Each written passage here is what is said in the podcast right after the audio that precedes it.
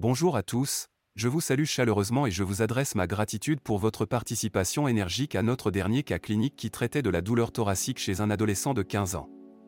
Vos interventions, remplies des observations perspicaces et des idées brillantes, ont été d'une utilité exceptionnelle. Elles ont sans nul doute contribué à enrichir notre communauté médicale sur Internet. Vos inputs ont ajouté une véritable valeur à notre discussion en ligne. Faisons maintenant un retour sur le cas en question. Comme cela est encore frais dans vos mémoires, ce jeune patient avait consulté pour une douleur thoracique de localisation rétrosternale. Les premières observations cliniques et les résultats électrocardiographiques ne présentaient aucune indication alarmante. Dans un premier temps, aucun signe anormal n'avait été détecté lors des examens complémentaires. La prise en charge des douleurs thoraciques peut être un processus délicat. L'objectif premier est de diagnostiquer précisément la source de la douleur, puis de mettre en place une stratégie adaptée pour la traiter. Il convient de mentionner qu'une approche multiforme est généralement requise pour assurer un soin optimal. Commençons initialement par l'électrocardiogramme, qui est souvent désigné sous le sigle CG. Cet examen médical est utilisé couramment pour identifier divers problèmes cardiaques potentiels. Il s'agit d'une méthode non invasive qui est généralement indolore, tandis qu'il offre aux médecins des renseignements indispensables sur le fonctionnement du cœur.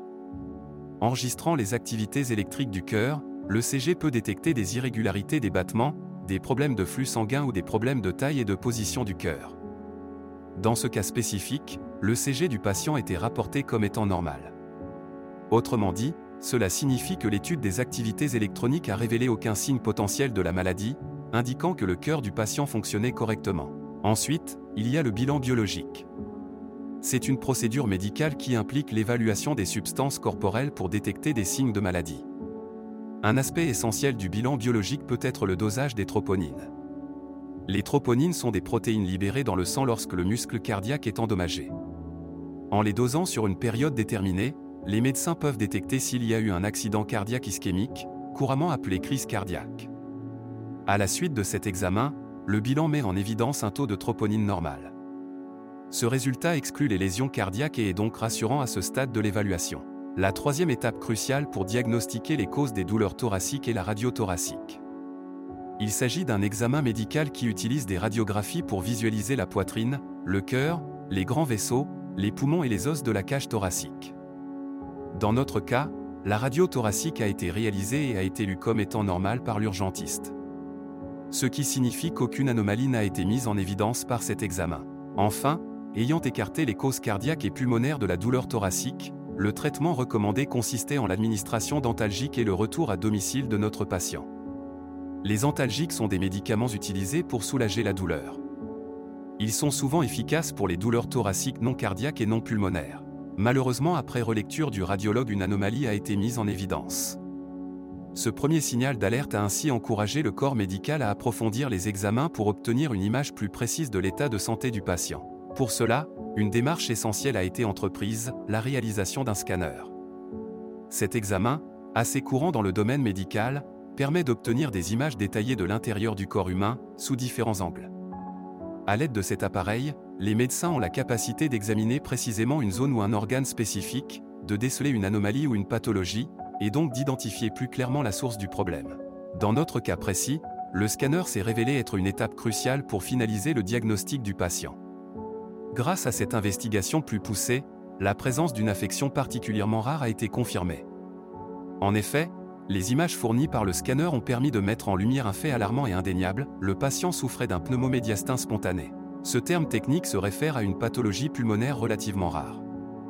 En termes plus simples, il s'agit d'une accumulation d'air ou de gaz dans la partie médiane de la cage thoracique, un phénomène qui peut avoir de multiples conséquences sur l'organisme.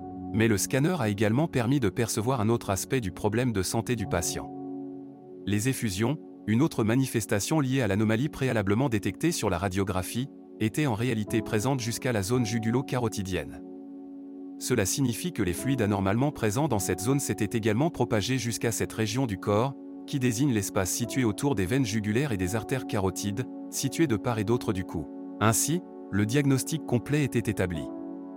Les examens approfondis, menés avec soin et expertise par notre équipe de professionnels de la santé, ont permis de déceler et d'identifier la présence d'un pneumomédiastin spontané, ainsi que des fusions jusqu'au jugulo-carotidien. Des résultats alarmants qui ont nécessité une prise en charge médicale immédiate et rigoureuse pour notre patient. Dans notre démarche clinique, puisqu'aucune complication immédiate n'a été observée lors de l'identification du pneumomédiastin spontané et des effusions dans la zone jugulo-carotidienne, la prise en charge dictée par le chirurgien thoracique était principalement de nature conservatrice.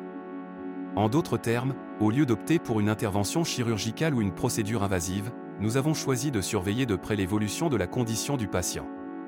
Cela consiste en un suivi rigoureux de ses symptômes, ses signes vitaux et son état de santé général, afin de détecter toute aggravation éventuelle de sa situation. Cette approche raisonnée nous permet de contrôler en permanence l'état du patient, tout en évitant les possibles complications qu'une chirurgie ou une procédure invasive pourrait entraîner. En procédant de la sorte, nous pouvons nous assurer que les meilleurs soins possibles sont offerts au patient, en tenant compte de la gravité de son état et des risques associés à chaque type de traitement.